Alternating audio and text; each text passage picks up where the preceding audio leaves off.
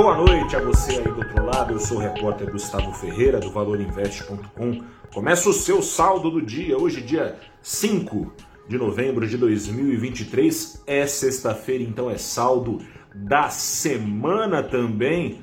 Nessa semana, o tremelique do mercado diante do risco fiscal continuou. Foi uma nova semana de volatilidade alta mas com menos amargor, digamos assim. O Ibovespa, depois de afundar ontem mais de 2%, 2,08%, subiu hoje 1,37%, conseguiu reverter o que eram perdas levinhas na semana para ganhos de 1,28%, uma semana de recuperação. As duas últimas vinham sendo de perdas, as duas últimas sob o eco da notícia do teto de gastos que será furado. Essa notícia segue incomodando investidores, por isso a queda forte no pregão, no penúltimo pregão dessa semana. PEC dos precatórios foi aprovado em primeiro turno, mas foi apertado e a oposição, representada por PSB e PDT, os deputados das duas bancadas, somando 15 votos, são pressionados agora a não votar a favor da PEC pela direção dos partidos, os votos foram 312, são necessários 308. Sem esses 15,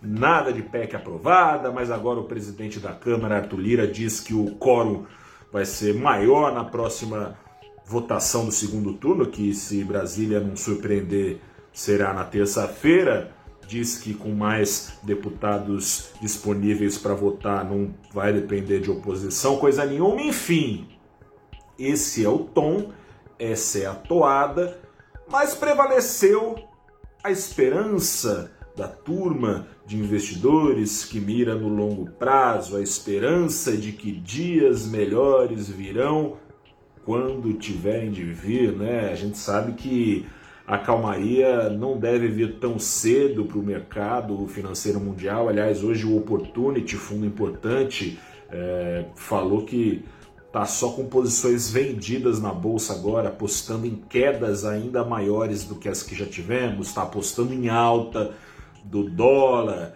Outro, outro, outra gestora importante, a Kairos Capital, soltou carta na semana falando que está apostando mesmo, vê boas oportunidades é em juros de longo prazo, nos prêmios é, que, na visão da, da, da casa de análise gestora, ainda são baixos diante do risco fiscal tremendo por longo prazo, ou seja, teriam oportunidades aí é, de ganhos na renda fixa e não na bolsa. Mas essa turma corajosa foi atrás é, de ações que vinham, especialmente de ações que vinham apanhando bastante com a perspectiva de juros caindo. É o caso da MRV, é o caso da ação do Banco Inter, subiu mais de 20% na semana, é o caso da ação da Local Web, é o caso da ação da Via Varejo, da Magazine Luiza, enfim, de ações que dependem, ou pelo menos que têm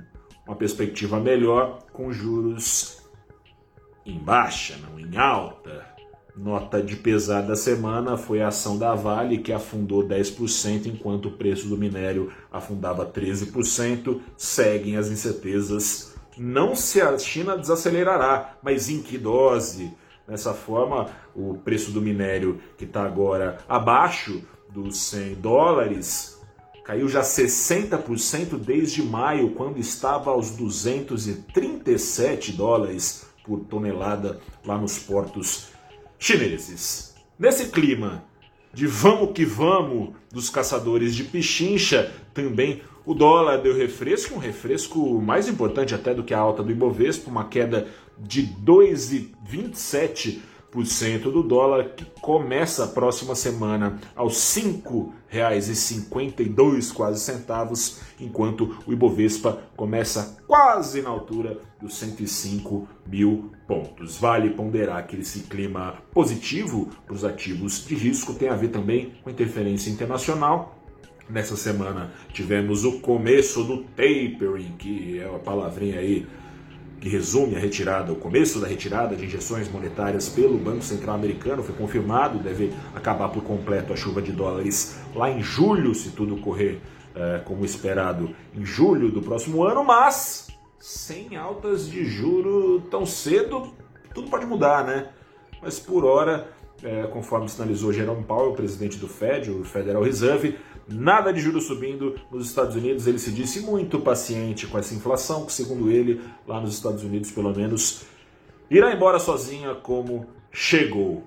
Terça-feira, então, tem votação da PEC dos precatórios, repetindo se Brasília não trazer nenhuma surpresa aí, trouxer nenhuma surpresa é, e for adiada. Antes, na segunda-feira, às 8h30 da manhã, volto a apresentar o Abrindo os Trabalhos e recebo para falar sobre as causas da PEC dos precatórios. A pandemia, claro, está no pano de fundo, mas era necessário uma PEC para ajudar os brasileiros mais pobres? Quais seriam os outros caminhos que não foram adotados? E sobre as consequências dessa PEC dos precatórios, caso ela vingue, lembrando que ainda tem o Senado. E caso não vingue, o que vai acontecer? Sobre isso tudo e outras dúvidas envolvendo o futuro da economia brasileira, que tem trazido esse tremelique ao mercado, converso às 8 da manhã, 8 e meia da manhã, perdão, no canal do YouTube do Valor Invest, no nosso LinkedIn, no nosso Twitter ou no nosso Facebook, com quem? Com a Tatiana Pinheiro, que é economista-chefe da Panambi Capital, e com o professor Alexandre Espírito Santo do IBNEC Rio de Janeiro, também economista-chefe da Orama. Gostou do vídeo? Deixa aqui seu comentário, fala o que achou, fala o que achou que ficou faltando, uma curiosidade que você tem aí, que eu vou correr atrás para tirar é, a sua dúvida, a sua curiosidade. Compartilha para chegar para cada vez mais gente o nosso saldo do dia do valorinvest.com e a gente se encontra na segunda-feira. Eu sou Gustavo Ferreira, repórter do valorinvest.com. Se cuide por aí. Bom fim de semana, até a próxima e tchau.